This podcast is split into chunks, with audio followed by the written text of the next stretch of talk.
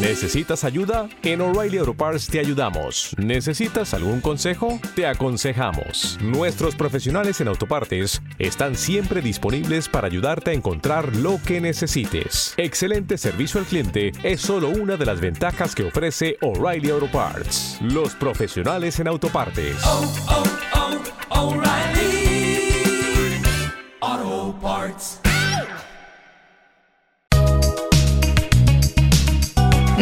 agüites. No te agüites.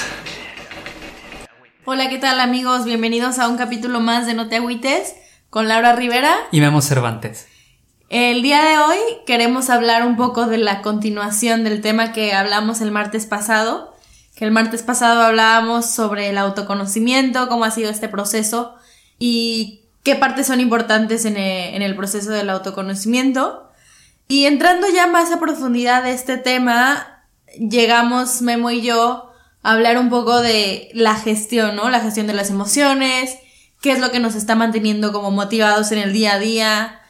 Y creemos que este tema va un poco de la mano con el autoconocimiento, es por eso que lo ponemos justo enseguida, que es cómo o cuál, cómo nos automotivamos o cuál es nuestra gestión de, de emociones. Primeramente, mencionar esto, ¿no? Partiendo de, de este proceso que hemos tenido de autoconocernos, una parte muy importante pues es el mantenernos al día a día como con esta motivación que quizás también va de la mano con todo este año de, de COVID, ¿no? A todos nos falta o, o necesitamos mucha motivación como en el día a día sabiendo de que, que la crisis, que mm, el trabajo, que, bueno, todo, todo lo que cada quien pasó, ¿no? En este año de, eh, que fue muy diferente a años anteriores, pues tuvimos que mantenernos de cierta manera motivados o automotivándonos para el día a día eh, llevarlo de una manera, pues bien, ¿no? Y en esta automotivación influye en, en tu estado de ánimo es bastante alta, ¿no? Entonces, sí que es verdad que el, capítulo anterior hablábamos que es importante saber sentirnos y saber mm, darnos esos espacios de estar tristes y darnos esos espacios de estar agobiados o de sentir pues lo que estamos sintiendo. También es importante, a pesar de esto, hacer una buena gestión de las emociones, ¿no? Y mm, seguir motivándonos para el día a día, o sea, para eh, los retos o las cosas que nos van pasando en el día, nos vaya construyendo para seguir en este camino de, de evolución personal o como le quieran ir llamando, ¿no? El proceso de vida. No sé, Memo, si tú quieras eh, empezar también comentándonos un poco sobre cómo ves tú la automotivación y la gestión de las emociones. Yo relaciono directamente eh, la motivación con el esfuerzo. Y me explico. Cuando queremos realizar algo, si estamos motivados, el esfuerzo a hacer ello será mucho menor. Que cuando no estás motivado, el esfuerzo que implica, pues es mucho mayor. ¿Vale? Y me refiero a sobre todo los buenos hábitos, ¿no? Si el buen hábito de hacer ejercicio pues requiere de una motivación previa para hacerlo. Si no la tengo, pues el esfuerzo de llegar a empezar a hacer ejercicio va a ser mucho mayor mentalmente, emocionalmente y físicamente que si ya encuentro el hábito de hacerlo, ya lo he creado un hábito y entonces ya el esfuerzo me supone menor y me encuentro más motivado, por así decirlo, ¿no? En el tema de realizar cualquier tipo de actividad. ¿no? Relacionándolo así. Pero ya la parte más emocional y lo que tú comentabas es, eh, en base al, al, a la esencia de conocernos y conocer nuestras emociones, nos llevará al realmente estar motivados de hacer algo de la manera en como lo queremos hacer. ¿Vale? Y por eso es que considerábamos que era importante hablar de este tema y darle continuidad a, al, conocimiento y la gestión personal de las emociones, porque de ahí vendrá el qué tan motivados estemos para darle continuidad a eso que realmente necesito, ¿no? Porque ya me doy cuenta en este año, yo ya me, me he dado cuenta que necesito retomar eh, el verme bien, el sentirme bien conmigo mismo, con mi cuerpo. Empecé súper motivado cuando nos encerraron en la cuarentena. Eh, por ende comías menos, en el sentido de que comías mejor, porque pues tenías menos acceso a irte a un restaurante, irte a comer al Burger King, al McDonald's o tal, porque estaba todo cerrado. Entonces te, te hacías tú por la situación, te tenías que motivar a cocinar, te tenías que motivar a estar contigo mismo, te tenías que motivar a no engordar. Entonces, encontrabas de una situación crítica motivación para entonces ponerte a hacer ejercicio, comer mucho mejor, aprender a cocinar y demás. Entonces, la motivación venía de una parte, si lo quieres ver así, negativa, ¿no? ¿Y cuántas veces encontramos también motivación de las cosas malas, incluso, ¿no? Te, sucede algo malo, le sucede algo malo a alguien cercano y entonces dices, ¡pum!, me puede pasar a mí. Entonces, ¡pum!, de, de, de, de, pronto despertamos y queremos correr. Pues deja entonces lo hago antes de que a mí me pase. Deja entonces, encuentro la motivación antes de que yo esté en la misma posición, ¿no? Y esto es algo, una parte conductiva, no sé psicológicamente cómo se puede llamar, de la conducta del ser humano, ¿no? Que muchas veces tenemos que esperar a que nos suceda algo para encontrar motivaciones, ¿no? En la vida, ¿no? Uy, se me viene el tiempo encima, tengo que entregar el proyecto mañana, todo a última hora, y de pronto toda la motivación que no encontramos para hacer durante las dos semanas que nos dieron del proyecto, al último minuto, y eso es muy del mexicano, ¡pum! Encuentro la motivación porque lo entrego mañana. Y te hierve la sangre, te activas, te sientes con esa, con esa físicamente, con ese poder de, de hacerlo. Y no necesariamente tiene que ser así, ¿no? Porque no tenemos que llegar a una situación crítica al último minuto, al se me acaba la vida para encontrar la motivación para hacer las cosas. Y eso, vuelvo a decirlo como siempre, es un escupir para arriba porque soy el primero en no hacerlo. Y si lo decimos y si lo hablamos directamente y abiertamente es porque nos reconocemos también y es una parte del proceso personal, reconocernos que somos los primeros en no hacer lo que predicamos y lo que hablamos, pero es de sabios reconocerlo para también el día de mañana crecer, ¿no? Y yo creo que es mucho eso la importancia de poder crear el hábito de las cosas, ¿no? Y yo valoro muchísimo a mis amigos, tengo muchos amigos que ahora se dedican a correr, ¿no? Maratones. Y como el correr un maratón, por ejemplo, es parte de toda la motivación personal de llegar a correr un maratón, ¿no? La preparación que debes de tener previa a alcanzar este objetivo. Y para mí es un claro ejemplo de mis amigos que antes no hacían nada, en el sentido de nada de este tipo de, de, de actividad, ¿no? Y encontrar esa motivación y ese hábito día a día de preparación, de dedicación para finalmente correr un maratón. Independientemente de si quedaste en el lugar 326 mil de 10 mil personas que van a correr el maratón en Boston, pero tu logro personal te hace sentir que eres el número uno. Y más allá de lo que te, si te felicita la tía, la mamá, que seguramente serás el orgullo para ellos familiar, pero es un motivo personal y una motivación personal y, un, y una plenitud, ¿vale? De llegar al final del camino con todo el esfuerzo previo que has hecho. ¿no? no sé si alcancé a aterrizar un poco el, ejemplo. Sí. Pero es más o menos como, como un ejemplo general que yo he valorado mucho de, esa, de esas personas, ¿no?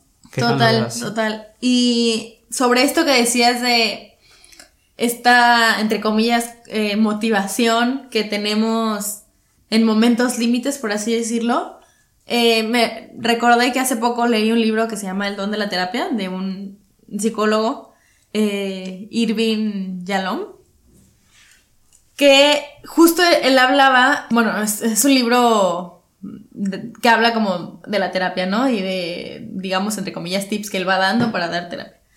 Y él decía que, claro que en momentos, o sea, que la gente va a terapia por obviamente como para cambiar ciertas cosas, pero, o sea, tú no cambias, bueno, decía que en general los humanos no cambiamos cosas hasta no llegar a un punto de crisis, ¿no? Que es lo que tú dices, ¿no? Hasta que no estés en un punto de crisis, no recuerdo el término que utiliza, pero es básicamente eso, como situaciones límite, de que si no estás en una situación límite, es muy difícil que cambies algo. Entonces lo que él proponía como en, en terapias es llevar al paciente a situaciones límites eh, dentro de, de la terapia.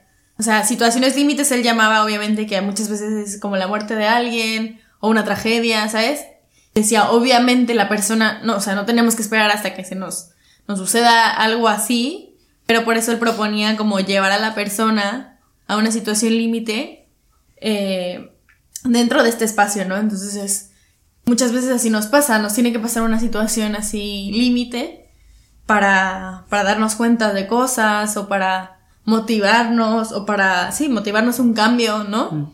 Quien no ha escuchado de las miles de historias también de, eh, pues de gente que está como al borde y de pronto le pasa como algo, o sea, una situación límite cerca de muerte o algo así que cambia en su vida completamente, ¿no?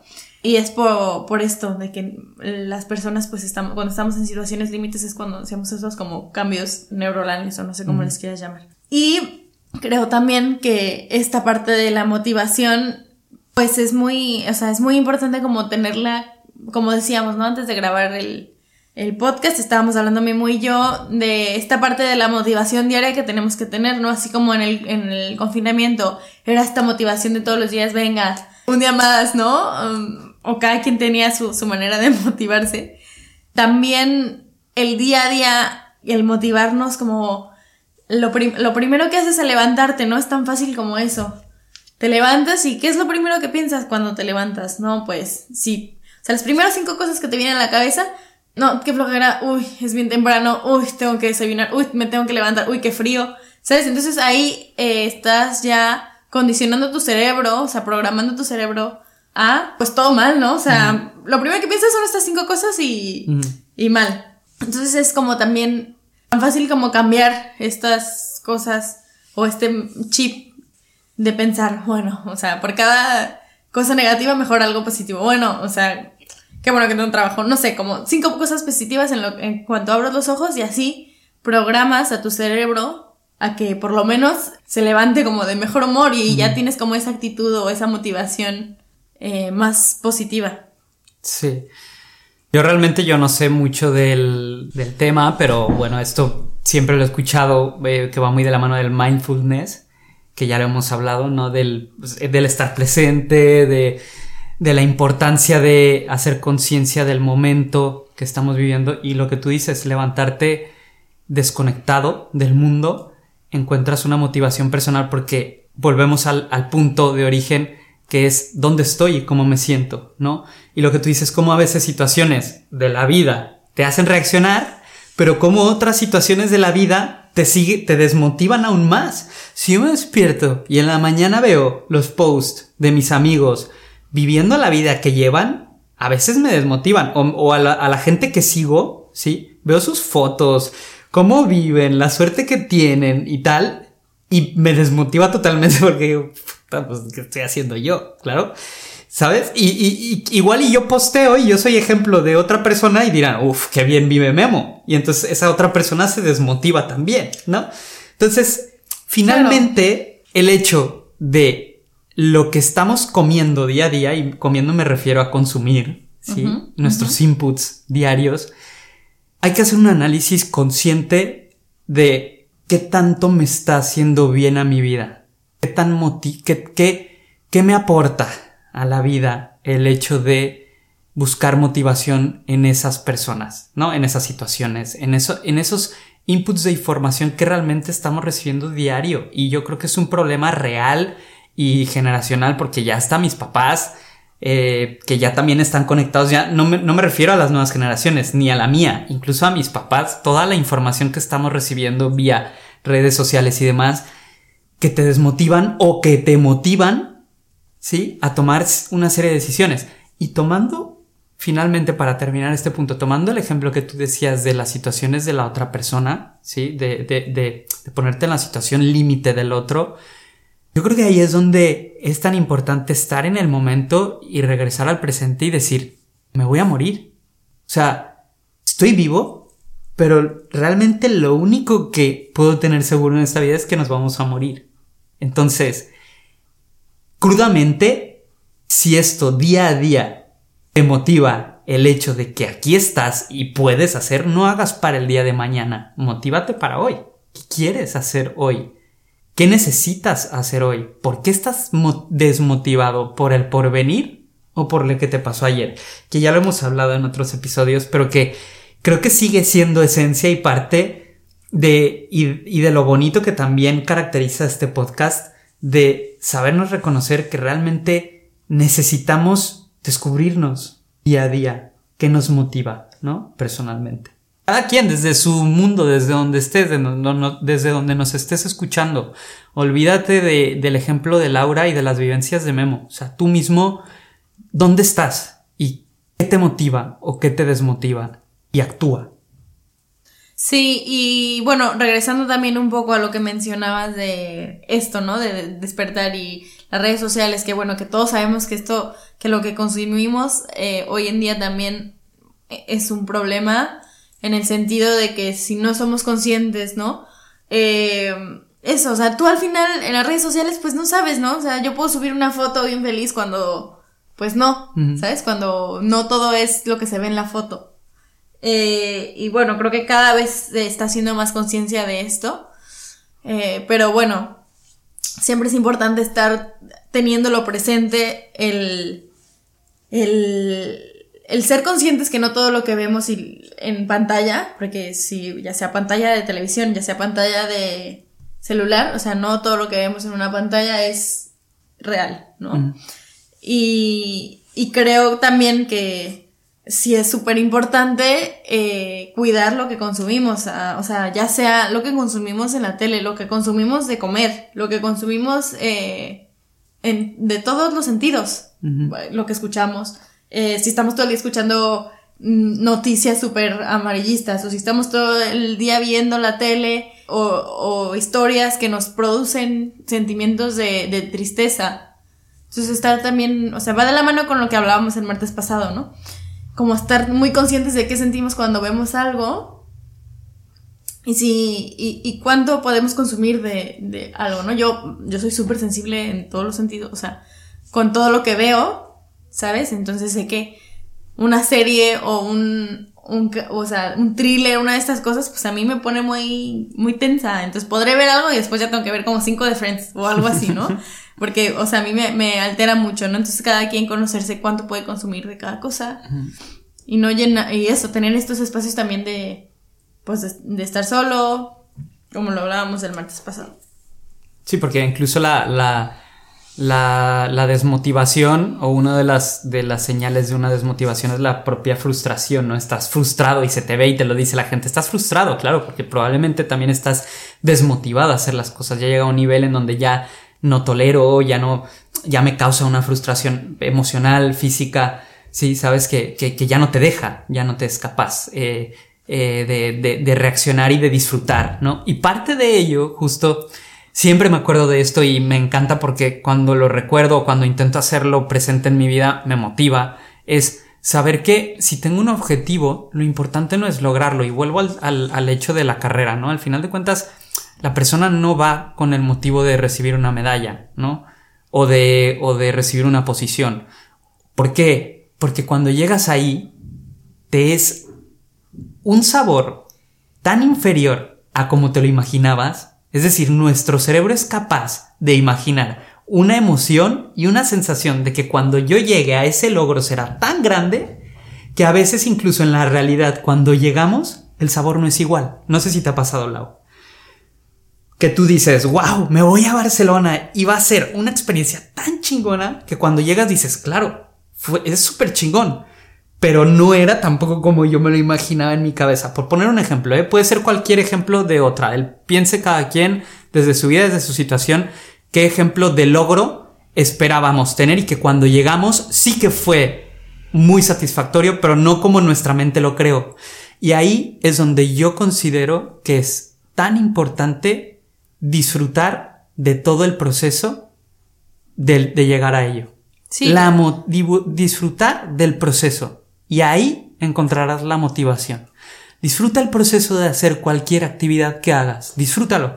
Yo no lo hago. Por eso es que te lo invito y el día de mañana cuando yo escuche este podcast será un auto refresh de lo que acabo de decir. yo no lo hago, pero disfruta de levantarte antes de trabajar y de hacerte un café, de hacerte tu propio desayuno, de disfrutar del trayecto al trabajo y cuando llegues al trabajo disfruta de la gente con la que estás, del trabajo que estás haciendo, de honrarte a ti mismo por la capacidad profesional que tienes y, el, y cuando se acabe tu horario laboral, disfruta del, del proceso de sentirte sin ganas, pero de saber que al final de hacer ejercicio encontrarás esa satisfacción de que tu cuerpo te lo agradecerá, ¿no?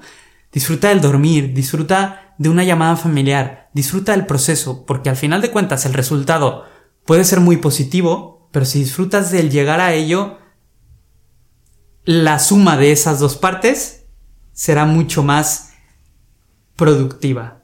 Totalmente. Y también quería aportar lo que, lo que mencionabas, ¿no? Que es súper importante el vivir sin expectativas. Eh, así como dices, ¿no? Disfrutar el momento y, y sin estar con expectativas muy, muy altas ni muy bajas, simplemente como vivir. Y así las cosas te sorprenden más, por eso te decía, ¿no? Yo, bueno, creo que ya lo había dicho en algún capítulo. Cuando vine a Barcelona, eh, pues tampoco tenía como mis expectativas muy altas porque pues no quería tampoco tener una super expectativa para... Y al final pues es eso, o sea, cuando sueltas y dices, bueno, pues ya lo que pase, pasa. Está bastante... Mm, es bastante gratificante. Así que con esto los dejamos el día de hoy. Eh, esperemos que les haya gustado este capítulo, que nos cuenten cómo es que se motivan. Eh, por ejemplo, también, bueno, algún tip si quieren eh, que les podemos dar, pues es eso, ¿no? O sea, como cuando recién se despiertan, pensar en cosas positivas. O también la otra que es súper conocida de escribir, ¿no? O sea, el domingo o antes de que empiece la semana, pues todo lo que quieres llegar a hacer en esta semana para pues para que así por lo menos vayas viendo que, no, pues sí voy haciendo lo que quiero, ¿no? O sea, como voy cumpliendo con mis objetivos, tal, obviamente, pues no digan me quiero ir de viaje a Disney cuando pues no se puede viajar, o yo qué sé, ¿sabes? Pero bueno, eh, tener objetivos eh, pequeños y alcanzables creo que es algo súper importante.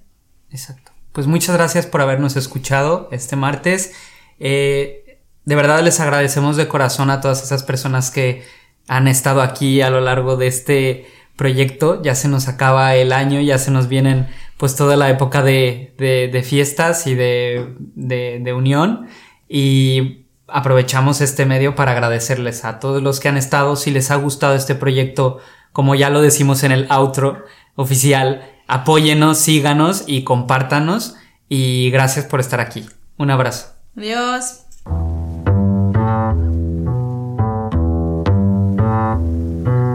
Si te ha gustado el podcast, recuerda que la mejor manera de apoyarnos es compartiéndolo con tus amigos.